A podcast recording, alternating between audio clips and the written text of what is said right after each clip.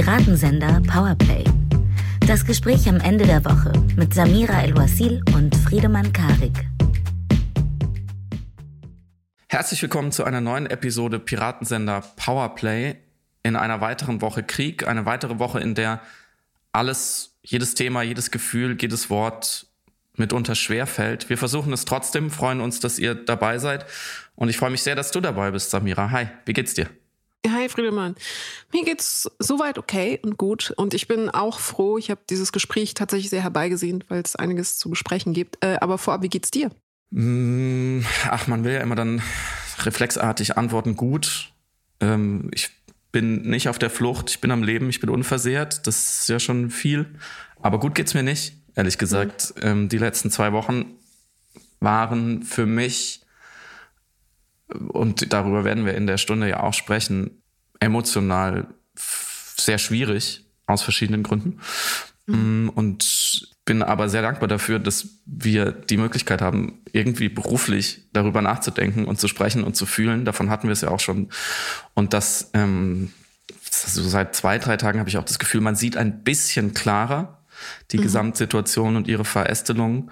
Und ich habe auch das Gefühl, uns ist allen bewusst geworden, dass die UkrainerInnen auch genau dafür kämpfen, das Recht darauf klar zu sehen, darauf gemeinsam etwas wie eine Wahrheit zu finden, dieses Bemühen darum, der Diskurs, die Diskussion und wiederum die russische Armee, Putin, seine Regime wollen genau das unterdrücken. Und ich will es überhaupt nicht pathetisch überhöhen, aber wo auch immer jemand gerade danach strebt, äh, den Durchblick zu bekommen und ähm, im Sinne der Meinungsfreiheit da mit dem besseren Argument um eine Erkenntnis ringt, ist es genau das, was dort verboten werden soll. Und das macht mich froh, dass wir das können. Und jetzt wäre die Frage, worüber genau versuchen wir zu ringen diese Woche? Genau, wir versuchen uns nochmal einen Überblick, einen kurzen Überblick über die aktuelle Situation zu verschaffen. Also welche, welchen Zustand haben wir gerade und welche Optionen ergeben sich daraus? Welche Szenarien sind jetzt nun möglich und denkbar oder welche sind auch zu befürchten? Wir würden gerne des Weiteren über die, über die geflüchteten Situation in Deutschland sprechen und was dieser eventuell über unseren sehr ausgeprägten Eurozentrismus im Grunde aussagt und der Umstand, wie rassistisch wir eigentlich als Gesellschaft sind oder waren, äh, willentlich oder unwillentlich, wenn wir eben feststellen, wie unterschiedlich unser Umgang ist mit den Geflüchteten, sowohl aus der Ukraine und aus anderen Krisengebieten früher. Und aber auch die Frage, die ich dir, Friedemann, dann stellen möchte, ob das überhaupt fair ist, diese mhm. Gleichsetzung oder in äh, Verhältnis zueinander Setzung dieser ähm, verschiedenen Krisen. Des Weiteren äh, haben wir natürlich gerade eine große Verhandlung über die energiepolitische Situation, die auch ein Akteur beziehungsweise ein Faktor in diesem Krieg ist. Eine Konsequenz daraus sein, dass wir jetzt alle darüber diskutieren, nicht alle, aber viele sich darüber echauffieren, dass die Spritpreise steigen, was es mit der Finanzierung sozusagen des Krieges an und für sich zu tun hat. Mhm. Und äh, wir wollten auf beides blicken, insbesondere auf den Fetisch Spritpreis in Deutschland, der irgendwie sich anfühlt wie ein sehr, sehr deutsches Thema im Verhältnis vor allem zu einem gerade Krieg, zu einem Angriffskrieg, der gerade laufend stattfindet. Mhm. Und wir müssen auch drüber sprechen, weil die Aktualität ist bedingt. Bald ist die Aufhebung in Form eines Drei-Stufen-Plans der Corona-Einschränkungen. 20. März ist der Stichtag sozusagen. Und wir fragen uns, ist das ist das gut? Ist das eine Rückkehr zu einer, in Anführungszeichen, wie auch immer sich ausgestaltenden Normalität? Muss man sich Sorgen machen, wie verhalten wir uns dazu als BürgerInnen? ja, ich finde es fantastisch, wie die Ratlosigkeit in deiner Stimme gerade exponentiell zugenommen hat, je länger dieser wunderbare Ausblick auf die heutige Episode gedauert hat. Ähm, und mal schauen, ob das dann auch später wirklich so sein wird. Ich bin mir während des Sprechens darüber klar geworden, wie absurd im Grunde alles ist. Absurd nicht in, in dem Sinne, dass es lächerlich oder profan ist, ähm, sondern doch einfach wir, wir, wir haben gerade eine, wenn wir es nicht schon zwei Jahre hatten, jetzt eine ganz besonders kafkaeske Situation, finde ich. Und wir du und ich, wir wollen ja auch über alles sprechen, was gerade wichtig ist. Und Bernhard Pörksen würde sagen, Überdosis Gegenwart, alles ist gleichzeitig wichtig und mhm. drängend mhm. und relevant. Und, und gleichzeitig steht man so einfach als Mensch, als Privatperson davor und ist überfordert und manchmal ratlos und betroffen und bekümmert und ja, das, die, genau, das hast du gerade in meiner Stimme alles gehört. das ist, war eine sehr gute Zusammenfassung. Die unerträgliche Gleichzeitigkeit des Seins, die uns mhm. gerade erreicht und über die wir in allen Verästelungen sprechen wollen. Ich versuche mal einen schnellen Überblick, was Stand ist, während wir das hier aufnehmen. Wir nehmen auf am Freitag, den 11. März äh, gegen 9.30 Uhr.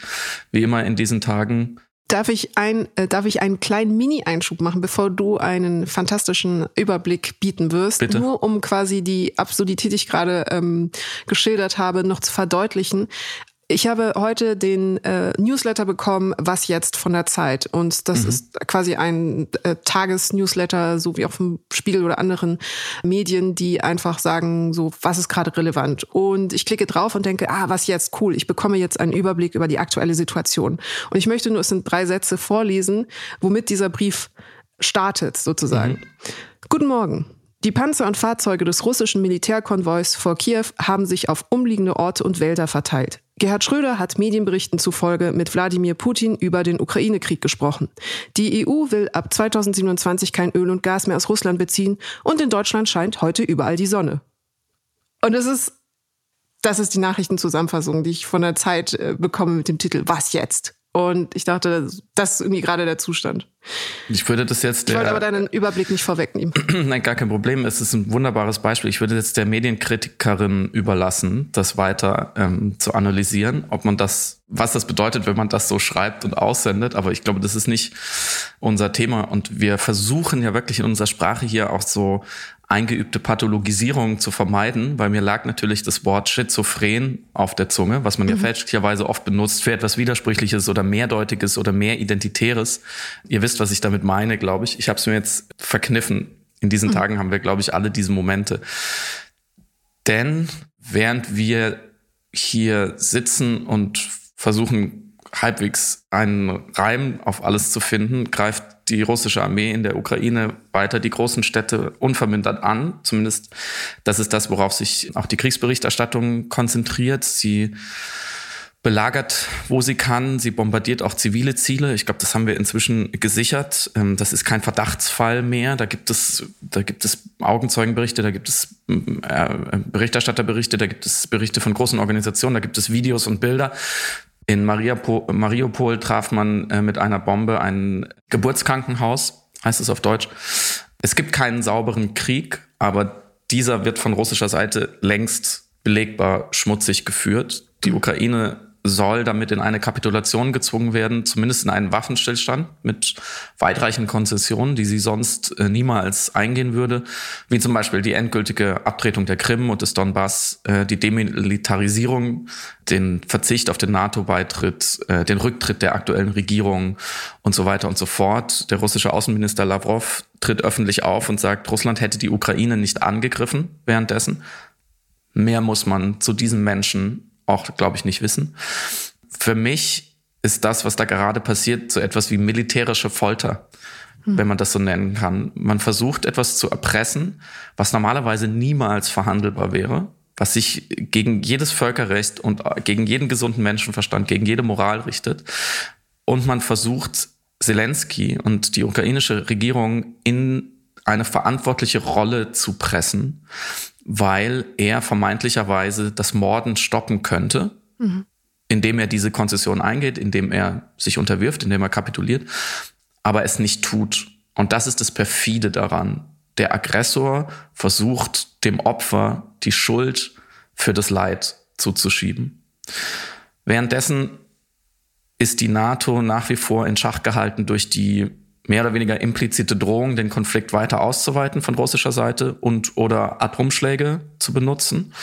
Mm, und in Russland selbst greift, man kann es, glaube ich, seit dieser Woche so nennen, ein neuer Faschismus um sich. Mhm. Ähm, die Diktatur, die davor vielleicht noch die Samthandschuhe anhatte, wird immer weiter radikalisiert und zwar unter dem Zeichen Z, das laut dem russischen Verteidigungsministerium für Saar, also für das Fürwort für, wie in für den Sieg steht.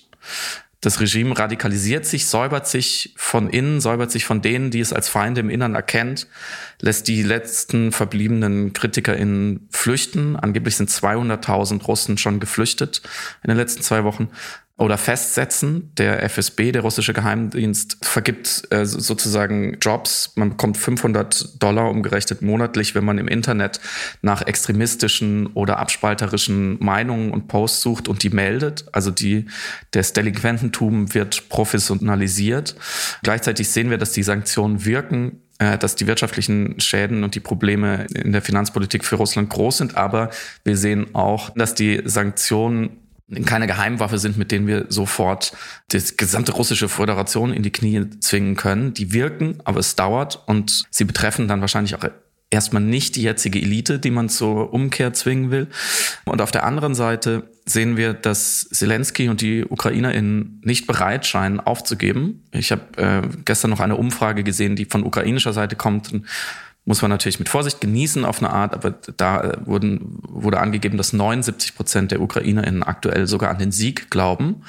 Nehmen wir die Zahl einfach mal so hin. Also der Kampfesgeist ist ungebrochen und deswegen, und jetzt kommen wir zu den möglichen Szenarien, gibt es für mich eigentlich nur eins und das ist nach wie vor leider tragischerweise die weitgehende weiterführende Zerstörung dieses Landes in dieser militärischen Folter. Wir haben ja vergangene Woche über Heldenreisen und Rollen in diesem Narrativ auch gesprochen.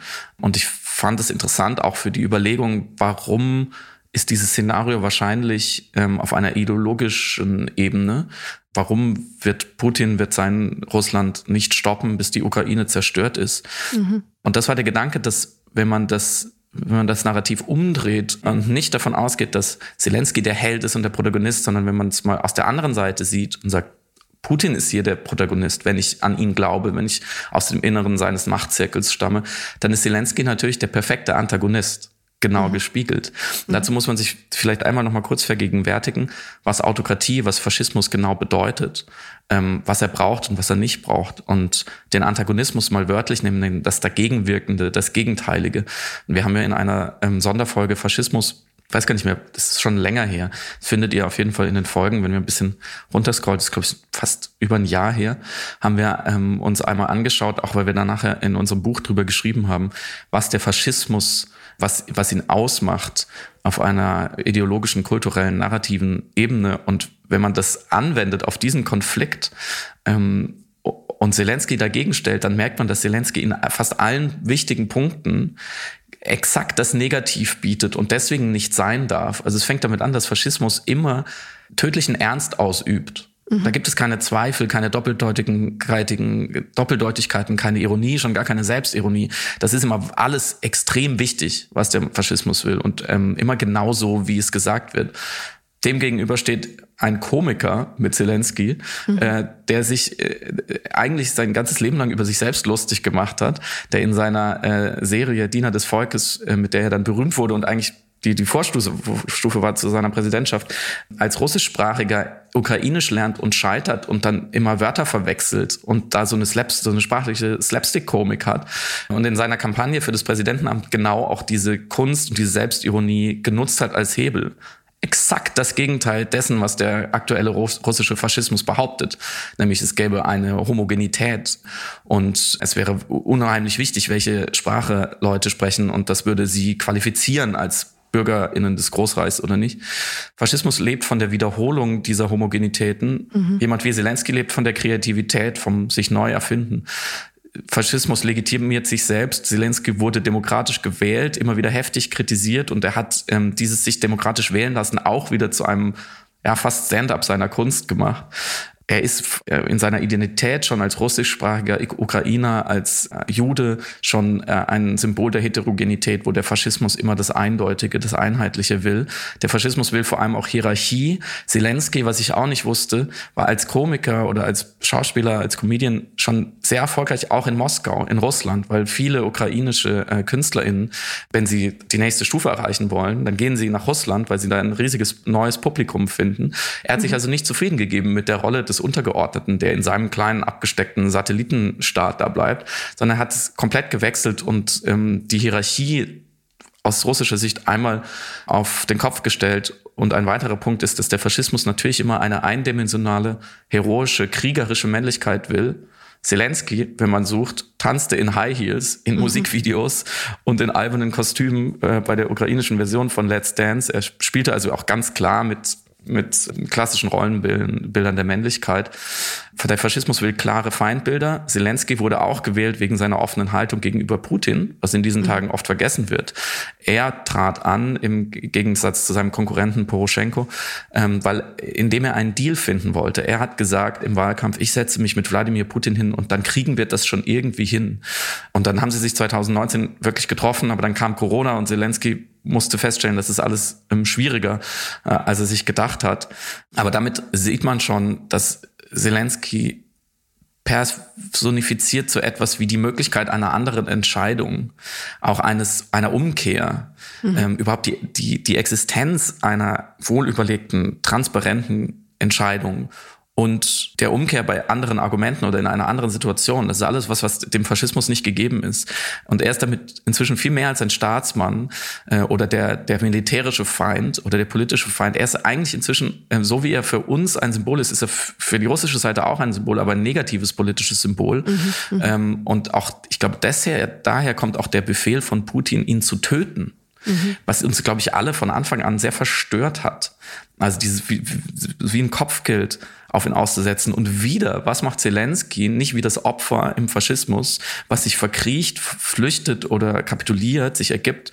Er zeigt offensiv, dass er keine Angst hat, weil er verstanden hat, worin seine Kraft liegt. Und deswegen, glaube ich, ist es eine Herleitung, warum Wladimir Putin und sein Regime nur sehr, sehr schwer damit leben könnte, dass Zelensky in der Ukraine in der Macht bleibt. Und er eher sagt, er oder ich, und das mhm. deutet in der aktuellen Lage eben auf das sehr pessimistische Szenario hin, dass dieser Krieg noch weiter brutalisiert wird und die Ukraine noch weiter sehr darunter zu leiden hat. Mhm.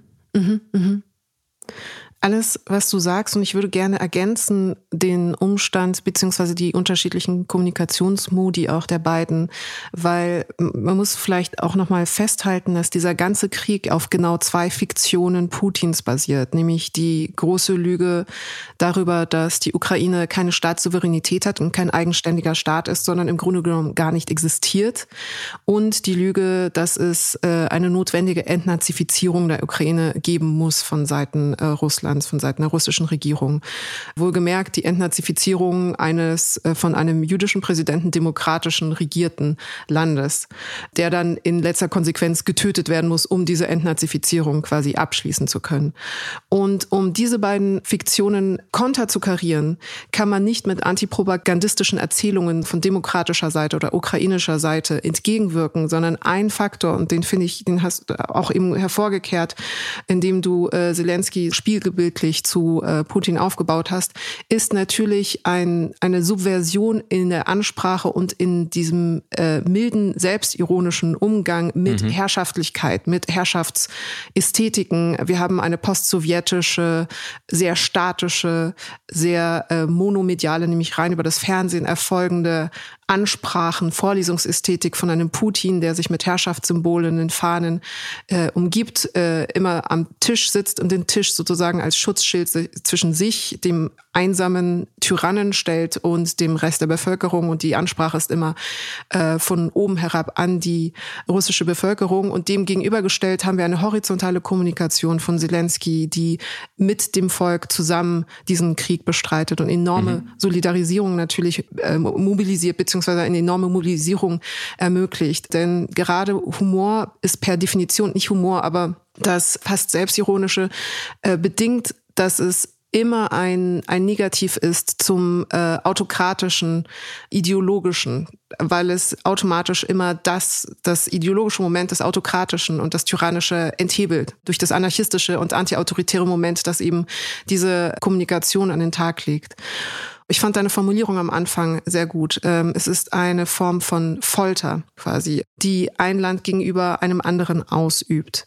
Wir haben ja den Satz von Clausewitz, ein Krieg ist das Instrument, das genutzt wird, wenn andere diplomatische Mittel nicht mehr zur Verfügung stehen. Und hier ist es eine nicht nur eben Erpressung, sondern eine Form von Terror, um die Sachen zu erpressen, das, was äh, Putin erreichen möchte. Das Interessante ist, dass äh, Militärbeobachter, aber auch zum Beispiel Timothy Snyder, äh, Historiker oder Harari oder ähm, politische Philosophen im Grunde genommen sagen, dass Putin auf allen Ebenen den Krieg schon verloren hat. Mhm. Und hier muss man unterscheiden eben zwischen dem politischen Krieg, dem hybriden Krieg, dem militärischen Krieg. Der militärische Krieg wird offensichtlich noch ausgefochten, aber den politischen Krieg hat er schon verloren. Und dessen muss er sich offensichtlich auch bewusst sein, was jetzt zu einem Anziehen auch der Mittel weiterführen wird. Und darüber würde ich ganz kurz mit dir sprechen, um einmal durchzudenken, was die verschiedenen Szenarien sind, die resultieren jetzt aus dieser Drucksituation, aus dem eigenen Verständnis darüber verloren zu haben. Mhm. Weil der Krieg hat eine Art Demonstrationsparadox der NATO-Schwäche in Gang gesetzt. Einerseits durch den Versuch, auch die NATO schwächen zu wollen, hat im Grunde genommen Putin nicht nur die Stärke der NATO als Bündnis gezeigt, sondern ihre vermeintlich schwindende Relevanz auch revitalisiert äh, und gezeigt, wie attraktiv es eigentlich ist, NATO-Mitglied zu sein, indem es gezeigt hat, wie angreifbar man ist, wenn man eben nicht Mitglied ist. Mhm. Ähm, es gab gerade nach dem Warschauer Pakt und nach der Zerschlagung auch der UdSSR manchmal Politik, existenzielle Überlegungen, welcher Sinn, welche Existenzberechtigung an der Allianz wie die NATO überhaupt hat, äh, wenn sie sich eigentlich gar nicht mehr sozusagen gegenüber der UdSSR aufstellen muss. Und mhm. jetzt stellt sich hier heraus, dass quasi erstens eine Existenzberechtigung da ist und gleichzeitig war dieser Angriff von Putin, die Invasion von Putin auch eine Art äh, politischer Schock oder ein, ein Erwecken aus der politischen Naivität darüber, welchen Nicht-Frieden wir im Grunde genommen global und auf Euro mhm. europäischer Ebene haben. Also es gab lange die Überlegung, man hat so äh, den posthistorischen, äh, das Ende Fukuyama, das Ende der Geschichte erreicht. Wir haben diesen die kantianische Idee des Friedens und im Grunde genommen haben wir aber nach wie vor ein eher anarchistisches Verhältnis von Machtdisposition dispositiven Länder untereinander, die einfach immer gerade stark genug sich zueinander verhalten konnten, als dass diese Anarchie nicht als solche zu sehen war, sondern als eine Art Balance of Power wahrgenommen worden ist, beziehungsweise fehlinterpretiert worden ist als eine Art ja, kantianischer Frieden. Und dieser Schock hat ein neues Bewusstsein eben auch für die Länder und ihre Verteidigungsanstrengungen in Gang gesetzt, die augenblicklich überall erhöht worden sind. Eben ähm, Beispiel natürlich Scholz, der 100 Milliarden Euro zur Modernisierung der Bundeswehr und zur Erhöhung des äh, Verteidigungshaushaltes jetzt angesetzt hat. Und das wurde ja immer wieder auch eben als berechtigterweise als Zeitenwende tituliert. Und das alles ist erstmal eine Niederlage für Putin das alles ist erstmal ein Beleg dafür, dass die Hoffnung, die er offensichtlich hatte in diesem schnellen, kurzen, schmutzigen Krieg, auf gar keinen Fall ähm, erfüllt werden konnte beziehungsweise äh, erfüllt wurde. Mhm. Das ist also die Niederlage auf geopolitischer oder globaler Ebene. Rein militärisch gesprochen wird, egal wie dieser Krieg ausgeht, es erhebliche Menschenleben kosten. Erhebliche Kosten auf allen Ebenen, die sich nicht verbergen lassen werden. Der Krieg wird vermutlich noch intensiver und wahrscheinlich länger andauern, vor allem länger andauern, als die russischen äh, Militärstrategen angedacht hatten, die sich offensichtlich überschätzt hatten und die UkrainerInnen offensichtlich unterschätzt. Die Moral der Truppen wird natürlich auch damit sozusagen strapaziert, die teilweise als junge Soldaten auch hineingelogen worden sind in den Krieg. Oder für manche war es nicht klar, dass sie sich selber jetzt in eine existenzielle Kriegssituation begeben werden. Es wird also klar sein, dass etliche Zivilisten sterben werden, aber auch in Russland eben mehrere tausend Mann verloren werden, weshalb der Krieg auf allen Ebenen wenn er gewonnen werden würde, auch ein Pyrrhus-Sieg darstellen würde für Putin und dementsprechend auch eine Niederlage. Und in Anbetracht dieser Umstände gibt es ja nur zwei Möglichkeiten. Entweder er bricht den Krieg jetzt ab und er zwingt Verhandlungen mit der Ukraine, um einen äh, starken lokalen Widerstand entgegenzukommen. Es wäre aber für ihn persönlich und für die russischen Streitkräfte natürlich eine Niederlage und sogar eine Demütigung. Und er wüsste auch, dass das seinen eigenen Sturz in Moskau bedingen würde. Oder aber eben eine Fortsetzung, so lange wie es braucht und um die Dauer zu verkürzen und um die Moral der ukrainischen Bevölkerung zu brechen, die massiven Luftangriffe weiter zu erhöhen. Und das russische Militär hat in Syrien gezeigt, dass sie durchaus in der Lage dazu sind. Und du hast es am Anfang auch erwähnt, es werden eben auch zivile Einrichtungen äh, bombardiert. Es wurde eine Entbindungsklinik bombardiert. Mariupol wird gerade eingekesselt. Es werden die Rettungsrouten beziehungsweise die Hilfsrouten von russischem Militär attackiert, weshalb auch keine Güter nach Mariupol rein können. Letzter Punkt. Wenn eine Art Besatzung stattfinden sollte, könnte es zu einer Situation wie im Irak führen. Es ist natürlich eine totale Bagatelle zu sagen, es ist eine Sache, ein Land einzunehmen, es ist eine andere Sache, ein Land zu halten. Mhm. Aber wir werden eine militärstrategische Situation in der Ukraine haben, die in jeder Simulation schlecht ist für Russland. Egal, was passiert, auch wenn sie eben eine Besatzung hinkriegen. Es, es gibt die Überlegung, äh, nicht die Überlegung, aber das Szenario, dass äh, nur ein Teil des Territoriums unter Kontrolle behalten wird, also Donbass zum Beispiel und den südlichen Korridor, äh, mit der Krim natürlich, ähm, die das dann auch mit Transnistrien verbindet, um in Kiew vielleicht eine pro-russische Regierung einzusetzen es besteht da wiederum die Gefahr eines Bürgerkriegs, weil der Widerstand natürlich derselbe sein wird und immens groß ist. Wenn wir eine Zweiteilung des Landes haben sollten auf äh, politischer Ebene, ist das Problem, was ja Putin zumindest anführt zu haben, nämlich die Stärkung der NATO, damit ja nicht gelöst. Im Gegenteil, also schlussendlich schafft er dort einen neuen geopolitischen Raum für die NATO mhm. und äh, einen stärkeren Grund dann für die sozusagen zweite Hälfte, die dann äh, nicht unter der Besatzung von äh, Putin ist, umso mehr äh, in die NATO eintreten zu dürfen bzw. zu können. Diese Simulation ist gar nicht unwahrscheinlich. Also wir hatten auch im, äh, nach weißrussischem Vorbild eine Einsetzung von einer von ihm bezahlten Behörde dort. Sorry, ich habe bei dem Punkt schon gesagt, das ist der letzte Punkt, aber jetzt kommt der letzte Punkt. Natürlich gibt es auch, das ist nochmal wichtig, aber der ist kurz, äh, weil über den hatten wir auch letzte Woche schon gesprochen, eine äh, geopolitische diplomatische und wirtschaftliche Isolation Russlands. Ähm, das ist etwas, woran sie sehr, sehr lange noch vermutlich bis nach Ende des Krieges kämpfen werden müssen. Äh, alle diplomatischen Beziehungen zu Russland, äh, zwischen Russland und der westlichen Welt sind damit im Grunde verbrannt und wir haben eine wirtschaftliche Schwächung Russlands auf allen Ebenen. Es ist jetzt sozusagen für Handelsbeziehungen ähm, in Bezug auf den Luftraum, in Bezug auf den Informationsraum, in Bezug auf Sportwettkämpfe, auf alle internationale Ereignisse, die relevant sind äh, für für das politische Leben sozusagen eines Landes wie eine Art Paria geworden. Er müsste sich dann flüchten auf die Beziehung zu China, Iran, Pakistan, aber wie gesagt, jede, jede Form von Kommunikation, Interaktion, diplomatischer Beziehung zum Rest der Welt ist eigentlich im Grunde genommen lost. Ich gebe noch als letzten Punkt ein, weil ich noch gerade dran denken musste. Natürlich destabilisiert das Ganze auch den Halt für Putin innerhalb Russlands. Sowohl die Oligarchen als auch russische Eliten als auch die russische Bevölkerung werden sich zu diesem Krieg, der nicht von der äh, russischen Bevölkerung äh, befürwortet oder geteilt wird, verhalten müssen. Und auch das sorgt natürlich für eine Schwächung des eigenen Landes. Und auch das sorgt dafür, dass der Tyrann, der einsame Tyrann Putin innen wie außen, wie international Niederlagen erfährt und äh, Schwächungen erfährt auf allen Ebenen. Ich denke darüber nach, ob ich dir widerspreche. Ja, Im letzten, nur im letzten Punkt. Ganz ja. klar, in allen anderen Punkten nicht. Die Isolation, die du gerade beschrieben hast, ist natürlich eine Isolation aus unserer westlichen Perspektive. Mhm, klar, ähm, klar. Wenn man sagt, ihm bleiben ja nur noch China, Indien, Pakistan und so weiter, dann ist dieses nur in starken Anführungsstrichen zu setzen. Ja. Ähm, weil da werden wir auch noch, wenn wir zur Energiepolitik äh, kommen, noch darüber sprechen, welches, also wie, wie stark kann man jetzt überhaupt den Zaun um Russland ziehen wirtschaftlich, wenn er auf der einen Seite offen bleibt. Mhm. Und ich glaube, da sollten, sollte man auch immer vorsichtig sein und das nicht über- beziehungsweise unterschätzen. Und auch was die Ideologie angeht, ist auch das, nicht unbedingt eine, eine Schwächung im Inneren. Und das ist mein eigentlicher Punkt. Mm, ich glaube nicht, dass das Regime gerade dadurch jetzt schon geschwächt ist. Im Gegenteil, für ganz viele ähm, Kräfte innerhalb dieses Putin-Russlands, innerhalb der Sicherheitsapparate, seiner Führungsklicke, diesen alten St. Petersburger ähm, vertrauten Freunden, äh, Mafiabossen, die er damit hochgezogen hat, ist das mitunter eine paradiesische Zeit, weil sie mhm. ihre Macht jetzt erstmal durch die Radikalisierung der Diktatur stärken können, mhm. weil sie endlich die Handhabe haben, anhand dieses Krieges und dieser Pseudolegitimation mit ihren inneren Feinden so zu verfahren, wie sie wollen. Mhm. Es gibt ja schon Berichte von Massenverhaftungen, von Folter und so weiter. Und deswegen würde ich auch sehr genau hinschauen, was zum Beispiel mit Alexander Nawalny jetzt passiert, weil das könnte genau die Vorlage sein, damit dieser Mann im Gefängnis einen Unfall hat und der Westen kann gar nichts mehr tun. Also mhm. diese Abkopplung erzeugt paradoxerweise bei solchen Regimes ja manchmal auch eine innere Stabilisierung, beziehungsweise, glaube ich, muss man da sehr genau abwarten und immer wieder sehr genau trennen zwischen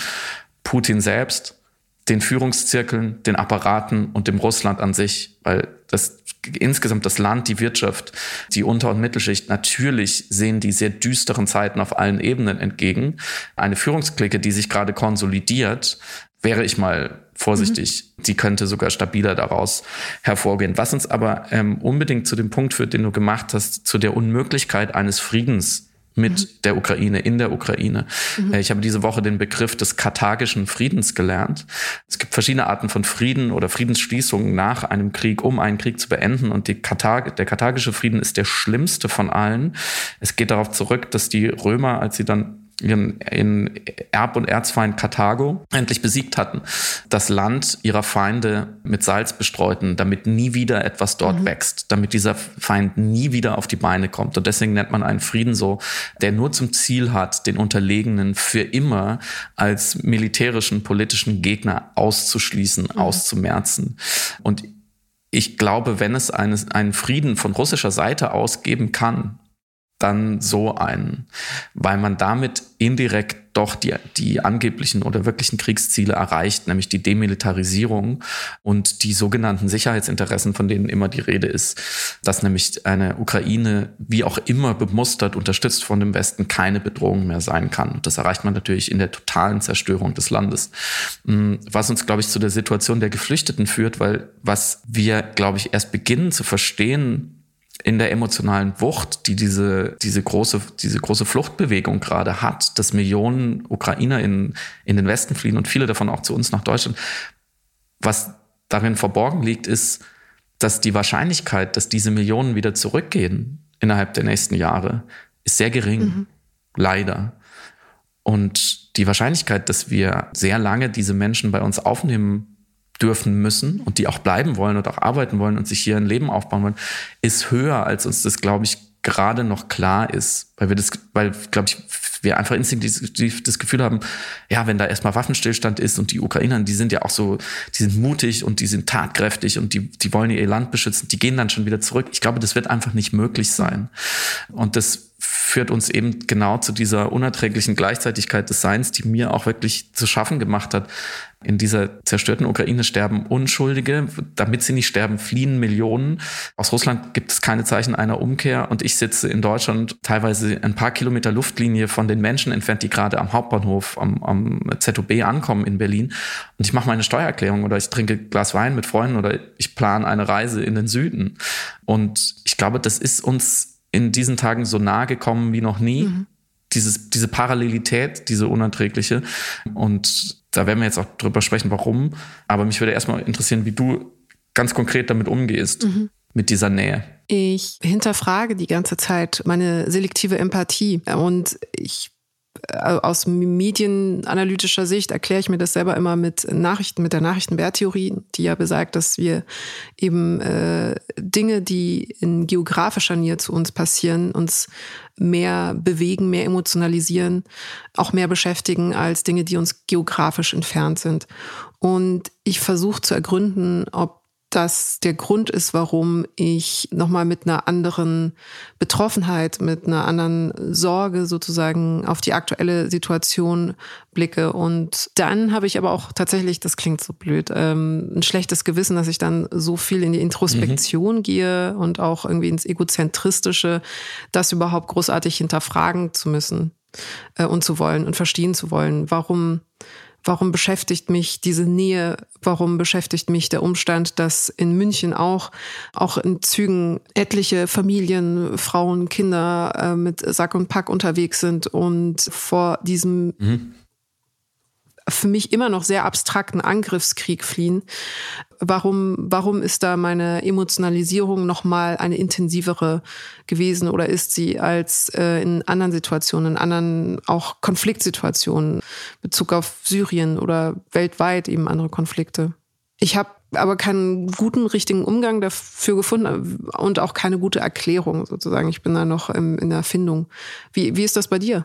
Mhm. Wie gehst du damit um? Es wurde in diesen Tagen schon diskutiert und zwar auch an ganz handfesten Punkten, wie das zum Beispiel POC, Menschen, die ähm, aus zum Beispiel Afrika in der Ukraine zu Gast waren, dort gelebt haben, dort studiert haben, wie auch immer, dann an, dem, an den Grenzen zu Polen zum Beispiel große Probleme hatten, einzureisen. Also der, mhm. der Rassismus, auf den wir ja, äh, den wir so ein bisschen versuchen zu analysieren oder, oder uns sensibel dafür zu machen, wo er gerade stattfindet, der, der hat sich ja handfest manifestiert an mhm, manchen mhm, Stellen. Ja. Und das ist natürlich furchtbar und da muss die internationale Gemeinschaft und Europa extrem aufpassen, hier nicht in Flüchtlinge, Geflüchtete erster und zweiter Klasse zu unterscheiden. Ich glaube, das ist selbstverständlich so. Das sei gesagt, Punkt. Die Frage, die ich mir stelle, ist eben auch, wie viel latenter in einer emotionalen Situation völlig unbewusst äh, hervorgerufener Rassismus ist auch bei mir im Spiel. Mhm. Also inwieweit fühle ich gerade mit diesen Menschen sehr, sehr mit, weil sie aussehen wie ich. Mhm. Und weil vielleicht Menschen, die aus anderen Konflikten auf dieser Welt äh, fliehen, nicht so aussehen wie ich. Mhm. Und überspitzt gesagt, oder das wird ja gerade dann gerne vorgeworfen, dass man bei Menschen, die aus Europa, die fliehen wie die Ukrainerinnen, die aussehen wie wir, eher diesen Zivilisationsbruch, den du eben auch beschrieben hast, spürt und dieses, das darf nicht sein, als bei Menschen, die aus ähm, dem globalen Süden zum Beispiel kommen, wo der internalisierte Rassismus sagt, naja, da ist ja sowieso ständig Krieg. Oder mhm. äh, die hauen sich ja schon seit Jahrhunderten die Schädel ein. Oder pf, ja, Afghanistan, meine Güte, das ist ja schon lange äh, äh, völlig kaputtes Land. So, jetzt ist natürlich nicht meine Meinung, aber das mal so nachgesprochen. Und ich frage mich dann, was ist noch in, in auch ein Ähnlichkeitseffekt einfach, dass ich natürlich mit, mit, mit, wenn ich in den Spiegel schaue auf eine Art, dass natürlich andere äh, Reflexe losgehen, als wenn ich jemand sehe, von dem ich erstmal überlegen muss, ah, Moment, da muss ich erstmal fragen, wo kommen die genau her? Was sind nochmal die genau die Zusammenhänge dort? Was ja auch schon darauf hinweist, dass, dass wir uns mit der Ukraine und dem Konflikt gerade schon informationell mehr beschäftigen, als wir es vielleicht erstes Beispiel ist immer der Syrien-Konflikt, ähm, mhm. der länger schwelte, wo wir länger weggeguckt haben. Wo finde ich aber, die man mit den Vergleichen auch aufpassen muss, weil man die eine mit der anderen historischen Situation nicht vergleichen kann. Was man vergleichen kann, ist ähm, die Hilfsbereitschaft und unser Entgegenkommen jetzt gerade. Und ich weiß selber, weil ich mit meiner Familie eine Unterkunft angeboten habe, bei der Caritas einfach, also bei einer großen Organisation. Und wir haben das öfters gemacht seit 2015. Und wir hatten dann auch immer wieder geflüchtete Familien dort aus also wirklich alle Herren Länder, aber gerade auch aus Syrien. Und uns wurde gesagt, dass die, dass die Versorgungslage viel besser ist jetzt als in den mhm. vergangenen Jahren, bei den, mhm. bei den vergangenen Krisen, wenn man so will.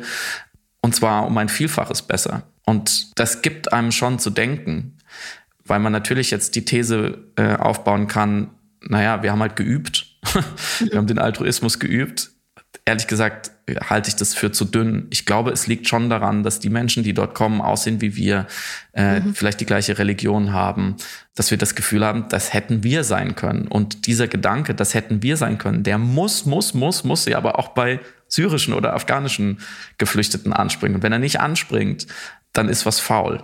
Mhm. Oder mhm. siehst du es anders? Ja, du hast, du hast recht, weil ich dachte natürlich, dass auch ein postkoloniales Erbe und ein internalisierter Rassismus Faktoren sind, die bedingen, dass unsere Hilfsbereitschaft plötzlich ebenso selektiv ist, offensichtlich. Dachte aber gleichzeitig, ja und, nicht aber, und wir haben eine medial viel intensivere, auf Social äh, Media Ebene intensivere Auseinandersetzung mit dem mhm. Krieg. Auf europäischer Ebene ist das der erste Krieg, der sich äh, wir soziale Medien vor unseren Augen ausrollt. Der New Yorker und äh, The Guardian haben das auch den ersten TikTok-Krieg genannt.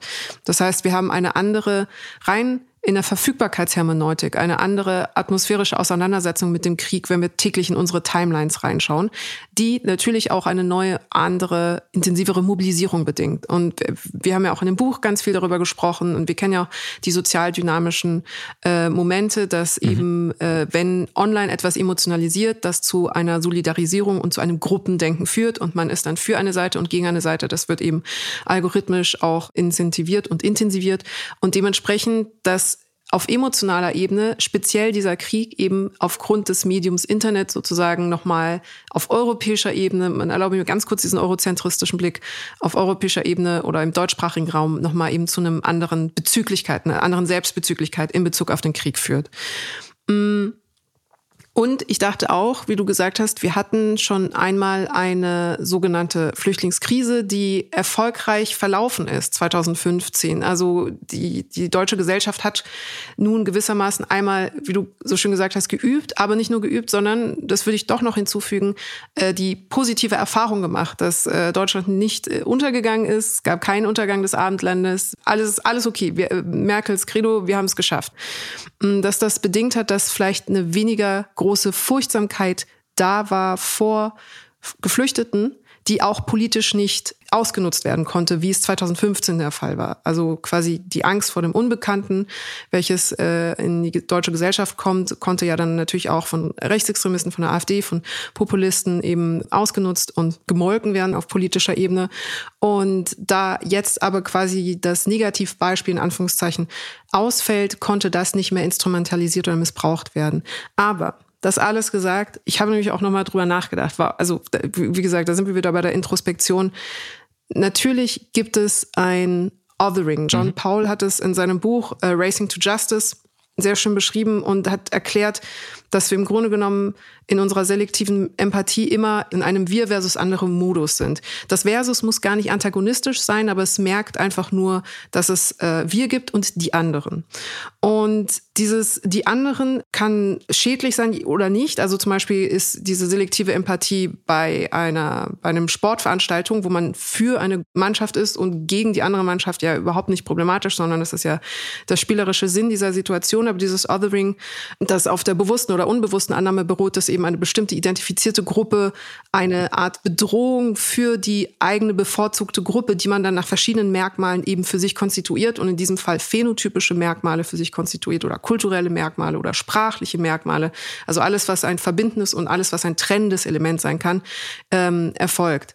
Und das ist extrem internalisiert und es ist so sehr internalisiert, dass es sogar politisch und medial mit einer Selbstverständlichkeit quasi kommuniziert und abgebildet wird, dass man äh, sich die Augen gerieben hat, was die Medienberichterstattung auch international anging, als es darum ging, dass eben äh, ukrainische Geflüchtete nach Europa kamen und äh, in die äh, verschiedenen Länder kamen, wo dann immer wieder der Tenor war, ein extrem postkolonialistischer Sound im Sinne von, diese Menschen sehen aus wie wir. Sie kommen, es sind zivilisierte Menschen. Äh, Kiew war eine Stadt wie unsere. Mhm. Sie haben nicht dieselben zivilisatorischen Kontext oder Umstände wie in anderen Auseinandersetzungen. Und das wurde aber mit einer Selbstverständlichkeit eben von Kommentatoren und Nachrichtensprechern und Journalisten korportiert, dass auf gruselige Art und Weise da war, äh, da sichtbar war, was, was für eine Verinnerlichung quasi dieser Brille noch vorhanden ist, dieser Othering-Brille. Also wir und die anderen, die haben nichts mit uns zu tun.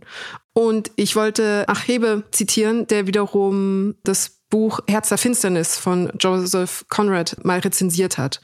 Und er hat in Bezug auf das Buch Herz der Finsternis gesagt, dass der Westen aus Gründen, die sicherlich einer eingehenden psychologischen Untersuchung bedürfen, unter tiefen Ängsten vor der Unsicherheit seiner Zivilisation zu leiden scheint und durch den Vergleich mit Afrika ständig beruhigt werden muss. Mhm. Also das ist von 1977, aber man kann das natürlich für den globalen Süden sozusagen auch einsetzen, beziehungsweise sagen, diese Angst vor, vor dem Nicht-Europäischen spricht auch in dieser selektiven Empathie mit, wenn wir sagen, sie sind uns auf eine Art näher, sie sind nicht so wie das, wovor wir eigentlich Angst haben, nicht wie diejenigen, die wir gerne unbewusst othern sozusagen. Mhm.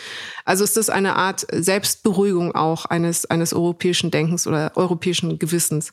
Und mit dieser Brille war natürlich dann alles sehr grimm, aber, und jetzt kommt wirklich das ganz große und wichtige Aber, bei aller Kritik und bei aller Selbstreflexion, die wir an den Tag legen müssen, beziehungsweise bei aller, bei allem dekolonialistischen Arbeiten, was wir an den Tag legen müssen, als eurozentristisch wahrnehmende Europäer, sollte man die Hilfsbereitschaft, die Unterstützung, die alles, was gut läuft, dadurch nicht in Abrede stellen oder in eine schlechte, soll ich sagen, Verhältnismäßigkeit zueinander stellen. Es ist schlecht, dass 2015 nicht so viel geholfen worden ist, wie es jetzt der Fall ist, aber es ist gut, dass jetzt so viel geholfen wird. Es ist gut und etwas, das ich auch mit, mit Hoffnung und mit Lob sozusagen, wenn es Sinn ergibt, äh, erwähnen möchte. Und auch nur, weil ich glaube, dass es wichtig ist, dass wir sehen, zu was wir in der Lage sind, wenn wir Menschen als zugehörig empfinden. als Teil von unserer Gruppe wahrnehmen. Und der Hebel muss jetzt also sein, ein Zugehörigkeitsdenken hinzukriegen in unserer Wahrnehmung der Wirklichkeit, die alle Menschen inkludiert, um eine wahrhaftig ethische Gleichstellung aller Menschen nicht nur zu denken und zu behaupten als Ideal, sondern tatsächlich zu leben. Denn das Gegenteil von Othering ist ja offensichtlich wahrzunehmen, dass jeder Mensch zugehörig ist. Und alle Menschen haben, glaube ich, mannigfaltige, bewusste und unbewusste psychologische Muster, Strategien, Reaktionen, um negative Emotionen von sich fernzuhalten und oder zu verdauen oder zu externalisieren. Das Othering gehört ja auch dazu, indem mhm. ich mich distanziere von einer Gruppe oder von einer Person, der es vielleicht gerade schlecht geht, mache ich ja klar, wie du es an dem, an dem geopolitischen Beispiel mit Europa und Afrika äh, klar gemacht hast, gaukel ich mir selber vor, mir könnte das nicht passieren und schon ist die Emotion natürlich weniger stark. Mhm. Wenn wir wirklich die ganze Zeit mitfühlen würden mit allen, die auf der Welt leiden, dann ginge uns deutlich schlechter. Es wäre vielleicht eine bessere Welt, aber es ginge uns erstmal deutlich schlechter. Ähm, und ich sehe diese, wenn man einmal anfängt, auf diese Strategien zu achten, wir haben schon oft das über diese, diese Flüchten Fluchten äh, gesprochen, dann sieht man sie überall. Und mir ist es, um es jetzt nochmal konkret zu machen, auf die Situation in Deutschland gerade aufgefallen, wie selektiv äh, Menschen auch in meinem Umfeld und ich schließe mich da selber mit ein, Informationen wahrnehmen, wenn zum Beispiel jemand sagt oder in einem Artikel steht, es werden jetzt keine Spenden mehr gebraucht. Weil mhm. an irgendeinem Punkt ist gerade, sind gerade genug warme Jacken, lieber keine Spenden mehr. Dann wird mhm. das sehr, sehr gerne hochgezogen auf die, auf die Gesamtsituation, um eben, ich glaube gar nicht, um sich irgendwie blöd zu entschuldigen und rauszuhalten aus dem Altruismus, sondern um in dem Moment sich nicht mehr schlecht zu fühlen, weil es Menschen vielleicht gerade in Berlin oder in der deutschen Stadt, wo ich wohne, gibt, die etwas brauchen was mhm. ja schlimm ist. Was ich finde, ist ein schlimmer Gedanke. Da sind Menschen, die, die haben gerade Hunger, ja. Und natürlich gibt es immer Menschen, gibt es arme Menschen, gibt es schwache Menschen, gibt es kranke Menschen, die etwas brauchen und die Hunger haben. Wir verdrängen es nur sehr gut oder wir befassen uns nicht, nicht damit. Und in so einer, so einer Krisensituation wird natürlich jede, jede, jeder kleine Strohhalm, der mir sagt, es ist eigentlich gar nicht so schlimm, passt schon, wir haben es hier unter Kontrolle, wird natürlich dankend angenommen. Und ein zweiter Mechanismus, der mir aufgefallen ist, der in solchen Situationen auch immer enorm um sich greift, ist das auf eine Art Othering oder die Kritik an Leuten, die offensiv helfen. Also das, das mhm. ähm, und auch das findet in meinem Umfeld sehr viel statt, dass dann heißt, ja, ich finde es ja schon gut, wenn die Leute helfen, sollte man jetzt auch tun, aber dann auf Instagram dazu posten, darüber sprechen, dann das, das finde ich dann schlecht. Und das mhm. ist dann in der sozusagen in der moralischen äh, Liga sogar unter gar nichts tun. Wenn ich gar nichts mhm. tun, tue, aber nicht darüber rede, dann bin ich ja wenigstens, dann produziere ich mich nicht. Ja, dann gebe ich mhm. nicht damit an, dann bin ich quasi bei null. Wenn ich helfe und nicht darüber rede, dann bin ich bei plus eins, plus zwei, plus drei, je nachdem, wie viel ich helfe. Wenn ich aber helfe und offensiv darüber rede, dann, dann habe ich das Gefühl, dann, dann, dann rutsche ich sogar ins Minus. Weil das ist mhm. ja an dem Leid dieser Menschen äh, versuche ich dann noch irgendwie aufmerksamkeitsökonomisch Profit rauszuschlagen. Und ich habe da wirklich viel darüber nachgedacht in den letzten Tagen.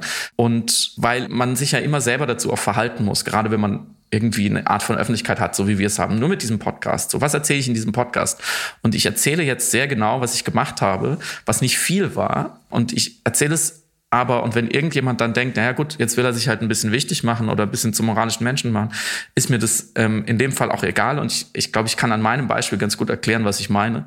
Ich habe einfach oft ähm, diverse Aufrufe in, in meinem Instagram-Feed die, ich bin natürlich auch Leuten gefolgt, die irgendwie vor Ort sind, die am ZOB oder am Hauptbahnhof oder in einem Hotel, wo Leute untergebracht sind, helfen.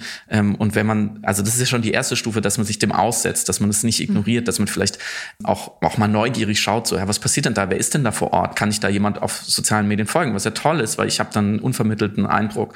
So, und dann spült es mir halt immer wieder Bedarfsmeldungen in die Timeline. Und wenn in, auf meinem Handy am Sonntagabend auftaucht, hey, wir brauchen dringend ähm, und zwar aus gesicherter Quelle, weil jemand vor Ort ist. Wir brauchen dringend ähm, an dem und dem Punkt, wo gerade Menschen ankommen, die geflohen sind, Produkt XY, seien es jetzt äh, Capri-Sonnen, Snickers oder Windeln, ähm, das zu bewerten, was daran dringend ist, obliegt ja nicht mir, sondern es wird dann schon gebraucht sein, dann kann ich einfach, wenn ich an dem Punkt schon bin, dann, dann konnte ich zumindest schwer sagen, ja, dann sollen da doch mal Leute helfen oder dann soll doch die Caritas da jetzt bitte das doch bezahlen, sondern ich hatte dann schon den Moment, dass ich dachte, ja, warum mache ich das nicht einfach? So, was, mhm. was hält mich da dann davon ab? So, ich habe die Ressourcen, ich habe die Zeit, ähm, ich kann mir ein Auto äh, leihen, weil ich keins besitze, dazu gleich noch mehr. So, und dann habe ich das halt einfach gemacht. Dann habe ich die Sachen dahin gefahren mit, mit FreundInnen zusammen so. Und das war schon auf eine Art sehr, sehr eindrücklich, weil natürlich in dem Moment aus Nachrichten Menschen werden. So, mhm. und du, du, und ich, das hören jetzt bestimmt viele Leute, die denken, der, dieser Trottel ähm, hatte den noch nie irgendwo, irgendwo in der, in der Hilfe ähm, mitgearbeitet oder so. Doch, hat er schon, aber ich finde, es ist immer wieder neu berührend, wenn man, wenn man dort ankommt und die Leute sind dankbar für ein fucking Snickers weil sie 25 mhm. Stunden in, in, einem Bus saßen, ihre Heimat wird gerade zerstört. Sie kommen in einem fremden Land an und da steht jemand mit einem Schokoriegel und einem Lächeln. Das kann in diesem Moment sehr viel bedeuten und das sollte man nicht kleinreden. So und genau da komme ich jetzt äh, Schluss aus aus meinen Abenteuern, aber da komme ich jetzt zu der Frage, wie funktioniert eigentlich kollektiver Altruismus und woher kommt eigentlich diese Abwehrhaltung oder diese Reaktanz, dass das dann gerne kleingeredet wird oder dass man dann sagt, na ja, aber es sollten doch die großen Hilfsorganisationen machen oder dass eben HelferInnen vorgeworfen wird, sich zu produzieren. Und ich glaube, das sind alles Varianten der völlig menschlichen und nachvollziehenden ähm, Systematik, dass man versucht, das emotional von sich fernzuhalten, weil man natürlich sonst auch leidet. So, weil es ist auch es ist auch ein schönes Gefühl zu helfen, aber ich fand es auch wirklich, es hat mich sehr, sehr, sehr traurig gemacht. Mhm. Und das kann ich verstehen, dass viele Leute vielleicht auch nur instinktiv sagen, so, da halte ich mich, da halte ich mich emotional lieber fern. Ich glaube aber, so wie ich kollektiven Altruismus verstehe, braucht er Vorbilder. Und er braucht, das habe ich auch gebraucht, ich habe gebraucht, dass Leute mir gezeigt haben, die ich nicht kenne, aber die das mir gezeigt haben, ich, ich, kann, ich konnte das machen, ich bin da hingegangen, dann kannst du es auch. Also ganz implizit, ganz einfach durch, mhm. durch, okay, der ist diesen Weg gegangen, warum soll ich das nicht auch machen? Und wie gesagt, viele, die das hören, werden jetzt denken, hä, ist er wirklich im absoluten Anfängerlevel? Aber ehrlich gesagt, die allermeisten Leute in Deutschland sind im absoluten Anfängerlevel, was das angeht. Und ähm, man, es könnte noch eine viel größere, also schön, dass wir uns gerade auf die Schultern klopfen und das einigermaßen läuft und niemand hier verhungern muss und alle ein Dach über dem Kopf kriegen, aber es könnte noch viel, viel, viel, viel weitergehen, diese Hilfsbereitschaft. Ähm, das sieht man ja schon daran, dass dass dann doch immer wieder an allen Ecken und Enden Dinge fehlen. Einfach Bedarfsgegenstände so des täglichen, des täglichen Umgangs, des täglichen Alltags, die für uns völlig normal sind, so Deo, Shampoo, äh, Handcreme, solche Sachen, die aber dann wichtig werden, wenn sie fehlen. Ähm, und ich, ich bin inzwischen Früher hatte ich auch so eine skeptische Haltung gegenüber Leuten, die geholfen haben und viel darüber geredet haben. Inzwischen verstehe ich, dass sie es teilweise auch gegen ihren eigenen Instinkt der Bescheidenheit tun und dass es ihnen keinen Spaß macht, auf Instagram zu zehnmal am Tag zu posten, hey, wir brauchen noch das, hey, kann mir da jemand helfen, weil sie eben auch viel Reaktanz bekommen, aber mhm. dass nur über diese Verbreitung sich kollektiver Altruismus organisieren lässt. Ähm, und ich hoffe, dass wir das an dieser Situation vielleicht auch lernen, dass es in diesem Moment völlig scheißegal ist, ob du, ob ich das Gefühl habe, da produziert sich jemand oder da will jemand auch ein bisschen Aufmerksamkeit oder Klicks. Vielleicht ist es sogar so. Es geht nicht darum, so man auch diesen, auch dieses Leid oder diesen Konflikt, dass man sagt, ja, ich finde es blöd, wenn Leute sich darüber so irgendwie äh, selber ähm, in gutes Licht rücken ja, kannst du blöd finden. Vielleicht ist es auch blöd von den Leuten, aber es geht um die Leute, denen es gerade schlecht geht. Und es geht nicht um unsere kleinen, äh, blöden Instagram-Fäden oder unsere, unsere, unsere Reflexe, dass wir sagen, na ja, tu Gutes und rede nicht darüber. Das ist in einer Krisensituation falsch. Tu Gutes und rede darüber, dass mehr Leute Gutes tun. Ja, ich glaube, was auch viele sich nicht eingestehen, ist natürlich, warum sie das abwerten wollen, ist, dass sie das äh, altruistische Verhalten anderer daran ja selbst erinnern, was, wie wenig sie gerade selber machen. Exakt. So, und das ist ein unangenehmes Gefühl. Das ist äh, eine ganz seltsame Form von Hilfsneid, äh, die man, oder aktivistischem Neid, der da so entwickelt wird. Also ziemlich sicher sogar im Grunde. Und der dann kanalisiert wird eben in die Abwertung dieser Handlungen. Und noch um ein weiteres Beispiel, um rauszukehren, wie wichtig das im Grunde ist, das zu thematisieren und sichtbar zu machen. Jede Form von Hilfe, ähm, nicht nur um einfach Nachahmungseffekte auch äh, zu erzeugen und wir haben ja mal darüber gesprochen in der Diffusionsforschung, wie wichtig das ist, dass man sieht, wie viele Menschen sich an etwas Guten beteiligen, um weitere Menschen dazu zu inspirieren und anzuleiten, das eben auch nachzutun. Und je mehr Leute eben sichtbarerweise das machen, desto weniger will man der eine Dödel sein, der an der Seite steht und alles blöd findet mit verschränkten Armen und sagt, ich bin aber cooler, weil ich nichts mache. Das ist besonders deutlich gewesen beim Brand von Notre Dame 2019, äh, weil parallel dazu hat äh, eines der größten, ein, ein riesiges Massaker in Sudan gerade stattgefunden. Das sudanesische Militär hatte den ehemaligen Präsidenten Omar äh, al-Bashir ähm, gestürzt und hunderte Menschen wurden getötet, verletzt, tausende wurden vermisst. Und das ist medial wahnsinnig untergegangen. Was aber medial extrem präsent war, war eben der Brand von Notre Dame. Plötzlich wurde da wirklich Millionen innerhalb von äh, Stunden konnte da gesammelt werden. Und daraufhin haben dann eben prominente Personen, Leute mit viel Reichweite, Leute, InfluencerInnen, äh, MusikerInnen und so weiter, große Stars, Demi Lovato, Cardi eben versucht, eine Kampagne zu starten, Blue for Sudan, um eine Sichtbarkeit zu schaffen, nicht nur medial, sondern auch emotional, quasi das ins Bewusstsein der Menschen zu drängen und zu sagen, okay, wo sind gerade unsere menschlichen und ethischen Prioritäten? Und ich zeige, dass ich dafür stehe. Und das quasi als kleines Beispiel, um hoch zu skalieren, dass der von auch manchmal von mir kritisierte Social Media Anführungszeichen Aktivismus, der irgendwie mit Hashtags auch operiert oder eben versucht mit Hilfe von Kacheln oder Farben oder Symbolen oder Emblemen äh, oder Social Media Verhalten auf etwas aufmerksam zu machen, nicht zu unterschätzen ist und gar nicht so eine Bagatelle, gar nicht so profan oder so ein aktivistischer Sofa äh, Sofa aktivistischer Kitsch ist, wie wie man manchmal denken möchte, weil im Grunde genommen, das muss man immer hinterfragen, finde ich das jetzt blöd, weil ich selber gerade faul irgendwo rumliege und nichts mache und denk und mich ärgere, dass andere Menschen irgendwie anderen Menschen helfen? Oder halte ich das wirklich für unnötigen Aktionismus, der jetzt gerade mhm. den Personen, die es helfen sollte, nicht ja. hilft? Wo geht die Energie hin? Geht die Energie eigentlich dahin, genau. wirklich zu helfen oder sich zu überlegen, was kann ich tun? Und für manche Menschen ist es halt einfach einfach eine Geldspende und es ist auch völlig legitim. Ja. So. Ja. Ähm, ja nicht jeder ist dafür gemacht, ähm, das ist in Ordnung.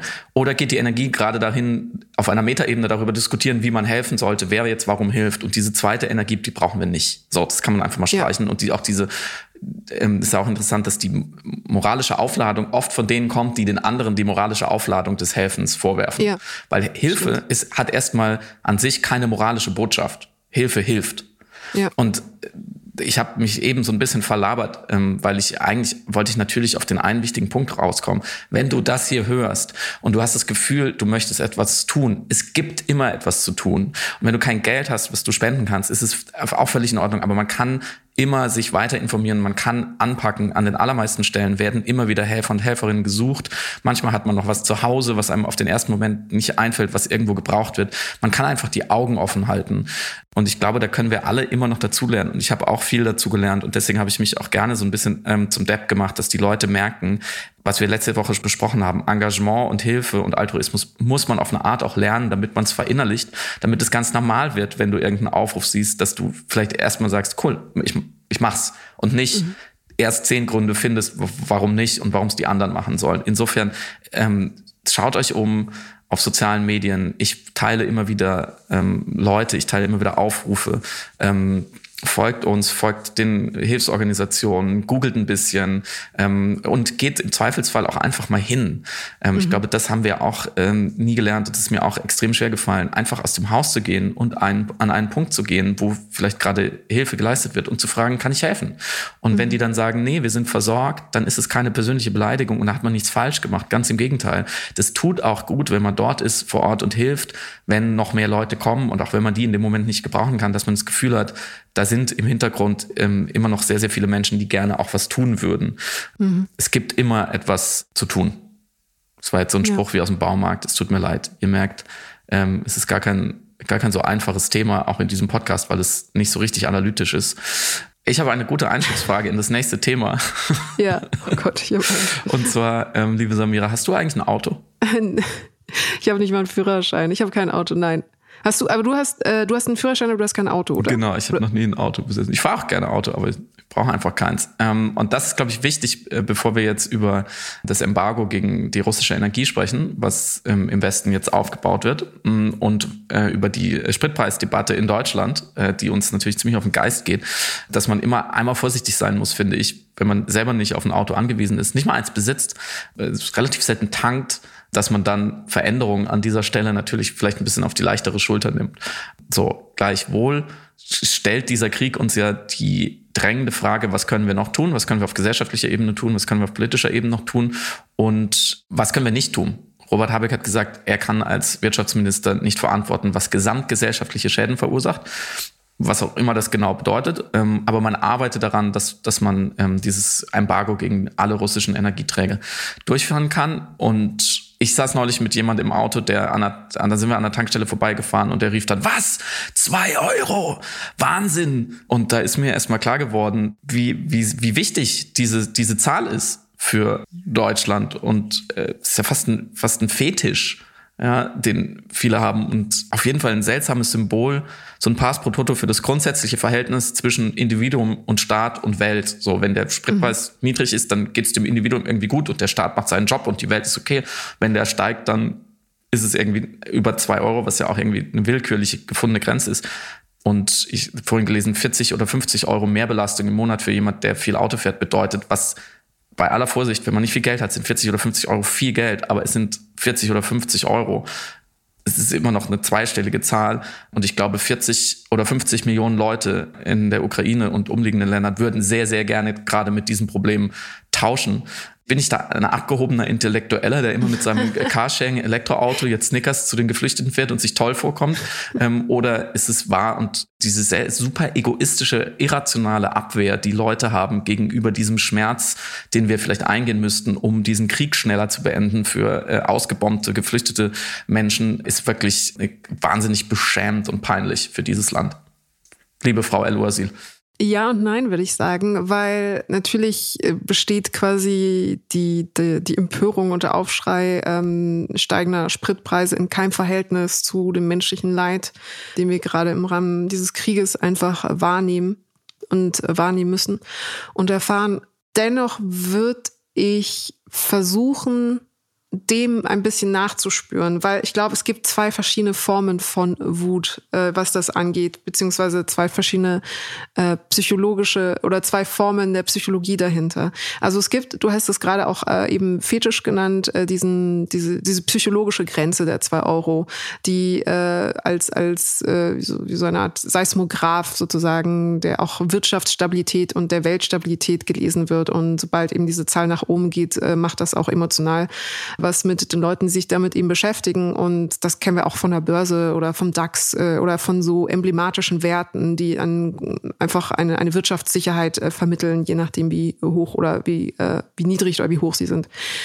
Und ich muss auch gestehen, dass ich die Kritik eben vor allem von eher privilegierteren Menschen gehört habe oder eher Menschen, die wirklich auch gesichert sind, was eben ihre Ökonomie angeht. Und es dann tatsächlich auch im Verhältnis zu anderen Preisen, wie zum Beispiel Heizkosten oder Mietpreisen, seltsam anmutete, oh, ja. dass hier plötzlich die ganz große Ernüchterung eintrat und der Schock des Jahres äh, darüber, wie teuer Dinge denn sein können des täglichen Lebens und äh, parallel dazu aber irgendwie vergessen wird, wie, wie hoch zum Teil eben Wohnen in äh, Städten ist, äh, wie teuer es ist, ein, äh, eine Lebensqualität aufrechtzuerhalten, wie teuer einfach ein lebenswertes Leben ist, was auch andere Aspekte bedingt, wie eben Bildung, Kultur, Ausgehen, Freizeit, Nahrung, Medizin. Ich erinnere noch an die Masken FFP2, kostenpflichtige FFP2-Diskussionen, mhm. die wir 2020 geführt haben. Das ist der eine Part. Deswegen da bin ich dann auch ein bisschen mit einem spöttischen ja, so ein, also wir haben wirklich andere Probleme Blick, äh, was das angeht.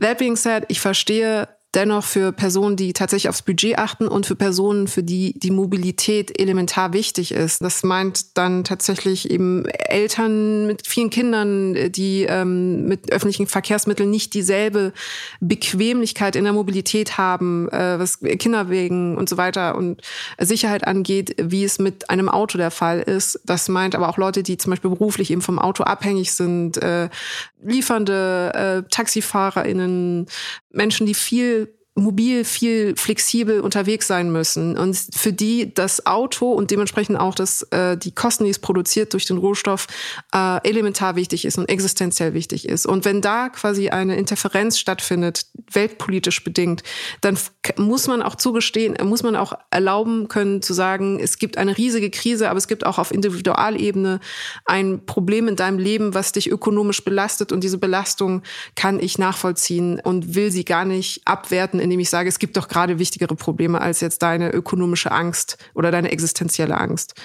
Das sagt aber natürlich auch sehr viel darüber aus, wie abhängig in Deutschland gerade wir eben in puncto Mobilität und wie existenzstiftend zum Teil leider eben eine äh, Automobilität ist für viele Leben. Und Dafür kann das Individuum nichts, dafür kann die Bürgerin nichts, sondern das ist natürlich ein systemisches Problem, wenn wir eben ein, ein, eine ganze Struktur haben, die auf der Existenz einer Logistik in Form von Auto, Automaschinerie, Straßen äh, und Transporten abhängig ist, die von Öl wiederum abhängig ist. So, und der letzte Punkt, Natürlich ist das jetzt minabel, aber gerade Leute, die sich mit Wirtschaftswachstum auseinandersetzen, haben oder Leute, die auch äh, ein bisschen äh, älter sind und 1973 äh, eben den Energieschock wahrgenommen haben, haben auch noch mal ein ganz anderes Verhältnis, weil sie einfach Angst haben, dass der Anstieg der Preise insgesamt weitere wirtschaftliche Konsequenzen haben wird, die sich auf die die Stärke der deutschen Wirtschaft auswirken können wird. Ich hoffe, das war Deutsch. Und das ist zumindest eine Überlegung, eine Überlegung, die man ja mitdenken kann, ohne es äh, komplett, komplett albern zu finden. Aber klar. Ich denke darüber nach. Vielleicht sollte ich auch noch mal länger darüber nachdenken, bevor ich jetzt was Törichtes sage, weil du gerade gesagt hast, die existenzielle Angst der Leute angesichts dieser Verteuerung möchtest du nicht abwerten. Ich bin kurz davor zu sagen, doch, ich möchte sie abwerten. Und zwar im, nicht im moralischen Sinne, nicht mhm. hämisch, sondern ich möchte sie abwerten im Vergleich zu der existenziellen Angst von Menschen, die gerade ausgebombt wurden und auf der Flucht sind und nicht wissen, ob sie jemals in ihr Land zurück wollen. Mhm. Damit meine ich nicht abwerten im Sinne von, ich will äh, es ihnen absprechen, aber ich will es ins Verhältnis setzen, immer wieder ins mhm. Verhältnis setzen. Mhm. Ähm, und ich glaube, das tun wir zu wenig und deswegen ist auch so eine Kaprizierung aufs, aufs eine so eine Zahl zu sagen, ja mehr als zwei Euro, vielleicht sogar 2,50 Euro für den Liter Sprit, so gefährlich, weil in dem Moment blenden wir komplett aus, was denn woanders gerade Sache ist und warum dieser Preis so hoch geht, sondern es wird darüber diskutiert, darf er so hoch sein? Muss jetzt die Spritpreisbremse kommen? Und dann merkt man schon, das ist eine völlig andere Diskussion als, wieso sind wir bereit, in einer Welt zu leben, in der Sprit so viel teurer ist? Warum müssen wir in einer Welt leben, in der Sprit jetzt so viel teurer ist? Weil es eben einen verdammten Krieg gibt. Und wer hat eigentlich daran Schuld? So. Und gleichzeitig muss man ja auch und da bin ich, da, da, werde ich dann milder zugeben, dass dieses Embargo, selbst wenn wir es jetzt völlig durchsetzen und dadurch der Spritpreis steigt und die Deutschen jetzt dann sich berappeln und sagen, na gut, dann zahle ich eben vier Euro für den Liter, weil es ist nun mal Krieg und die armen UkrainerInnen, so, das Embargo wird den Krieg auch nicht beenden. So, und diese Rechnungen, die jetzt rumgehen, mit denen ich auch sympathisiere, dass man sagt, ja, wir überweisen jetzt, Europa zahlt eine Milliarde für Energie an Russland am Tag, damit können die ja noch lange Krieg führen. Das stimmt leider nicht so ganz. Wenn wir jetzt wirklich die Hähne zudrehen und den Spritpreis akzeptieren, dann rollen nicht automatisch die Panzer alle wieder zurück in die Kasernen mhm. und die machen so, auf einmal ist so wie äh, äh, umgekehrt, wir, wir spulen so diesen Krieg wieder zurück. Diese mhm, Rechnung mhm. geht leider nicht so ganz auch auf. Und ich glaube, wenn, wenn, wenn man sie so halten könnte, wäre die Entscheidung auch einfacher und dann würde es den Leuten vielleicht auch leichter fallen, ähm, auf etwas zu verzichten oder mehr Geld auszugeben oder ihren Beitrag zu leisten an der Zapfsäule. Ich glaube, die Leute wissen schon ganz genau, dass die Welt nicht so einfach funktioniert, dass Russland weiterhin Öl exportieren wird, zum Beispiel nach China, nach Indien und so weiter, dass mitunter sogar wir deswegen aus Ländern, also die, bei den Amerikanern ist es oft Venezuela, bei uns könnte es der äh, Mittlere Osten sein, dass wir von dort wieder mehr kaufen müssen müssen, dass also das Ganze nur eine Rochade ist. Ja? Also die mhm, mhm, Russen verkaufen an jemand anderes, die kaufen dafür weniger bei denen, bei denen wir dann kaufen. Es wird also unter Umständen nur einmal durchgemischt. Deswegen ist diese Maßnahme nicht ganz so effektiv, wie man es vielleicht denkt. Der Krieg wird nicht so direkt durch unsere Tankstellen finanziert. Und dann kann ich natürlich eine gewisse Reaktanz auch verstehen, Joe Biden hat, hat, diesen, hat diesen Vorstoß, der aus den USA kommt, des, des, also des kompletten Embargos, für den er auch tatsächlich ausnahmsweise mal äh, Unterstützung hat aus beiden politischen Lagern in den USA, was ungefähr 47 Jahre nicht mehr vorgekommen ist. Er hat das ganz klar geframed mit einem Punishment für Putin eine Bestrafung und einem Sacrifice, also einem Opfer auf der eigenen Seite for a greater good. Also er hat es sehr moralisch aufgeladen. Er hat fast gesprochen wie so ein strenger, aber gerechter Vater, äh, mhm. der gesagt hat, naja, jetzt, wir fahren alle nicht auf Klassenfahrt, weil jemand hat irgendwie Quatsch gemacht und da müssen jetzt alle drunter leiden. Aber das müssen wir jetzt zusammen eingehen. Also es ist auch interessant, die Rhetorik und wie bei uns es sehr, sehr kalt sich auf die Zahlen bezieht. Mhm. Und wie auch Robert Habeck sehr vorsichtig ist, nicht diese Rhetorik zu übernehmen. Und dann fragt man sich schon, wovor genau hat man jetzt Angst? Ist es jetzt auch die Angst, die ewig beschworen wird vor den deutschen Gelbwesten? Wo ich immer sagen würde, in dieser Situation, wir sollten mehr Angst äh, vor Putin und der russischen Armee haben und wir sollten vor allem mehr Angst haben vor den Leuten, die diesen Krieg beenden wollen. Und wir sollten mehr Angst haben vor, vor den Ukrainerinnen, die irgendwann sagen, warte mal, äh, ich bin hier geflohen und ihr diskutiert über Spritpreise. Mhm. Also um das auch nochmal ins ähm, Verhältnis zu setzen. Ich glaube, ich will mal noch mal eine Folge, vielleicht eine Sonderfolge über Verhältnismäßigkeiten insgesamt sprechen. Mhm. Ich glaube, das ist, es ist ein grundphilosophisches Problem. Also welches Recht hat man überhaupt, sich über Probleme aufzuregen oder nicht Probleme aufzuregen? Heute werden wir das, glaube ich, nicht mehr ganz ja, hinkriegen. Ähm, heute wir nicht. entschuldigen uns. Jetzt sind wir schon, äh, läuft diese Episode schon weitaus über eine Stunde und deswegen beschließen wir, glaube ich, jetzt gerade, dass wir über die Aufhebung aller Corona-Maßnahmen, die große Freiheit, äh, sprechen wir nächste Woche, weil es passiert ja dann auch erst übernächste Woche nach unseren mhm. Informationen. Jetzt haben wir noch eine Woche Zeit, um die, die Ratlosigkeit vielleicht ein bisschen zu zerstreuen und ja, eine andere Emotion aufzubauen, oder? Ja, das ist eine gute Idee. Vielleicht gar nicht so schlecht. Danke fürs Zuhören. Ja, vielen Dank. Wie jede Woche. Ein schönes Wochenende. Trotz allem, das ist ja auch Teil der, dieser Gleichzeitigkeit des Seins. Es ist völlig in Ordnung, ein richtig gutes Wochenende jetzt zu haben. Äh, bei gutem Wetter in Deutschland. Immerhin das funktioniert. Und wie wir ja jede Woche sagen, im Zweifelsfall auch 48 Stunden die Nachrichten auszuschalten. Absolut, ja. Dann bis dann. Entschuldige, ich habe überlegt, ob ich noch kurz Leon Winscheid empfehle, weil der bei Tommy Schmidt nämlich sehr gute, kluge Sachen gesagt hat in Bezug auf äh, Resilienz und psychologische Coping-Mechanismen in Zeiten Stimmt. des Krieges. Das können wir machen, weil wir müssen ein bisschen podcastiger werden. Also, ey, Samira, du warst doch bei Tommy Schmidt. Wie war's? In welchem hast du im Savoy gewöhnt? Und hast du den Hensler gesehen am Frühstück oder Heike Makatsch?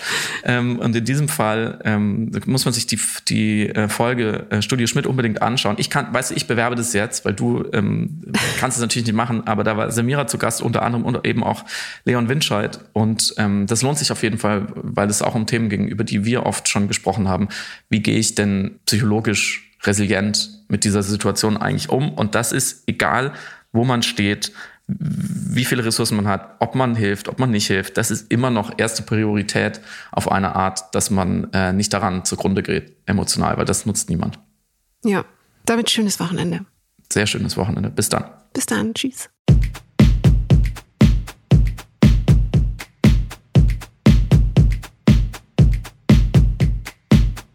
Du hörst Piratensender Powerplay. Das Gespräch am Ende der Woche mit Samira El-Wasil und Friedemann Karik.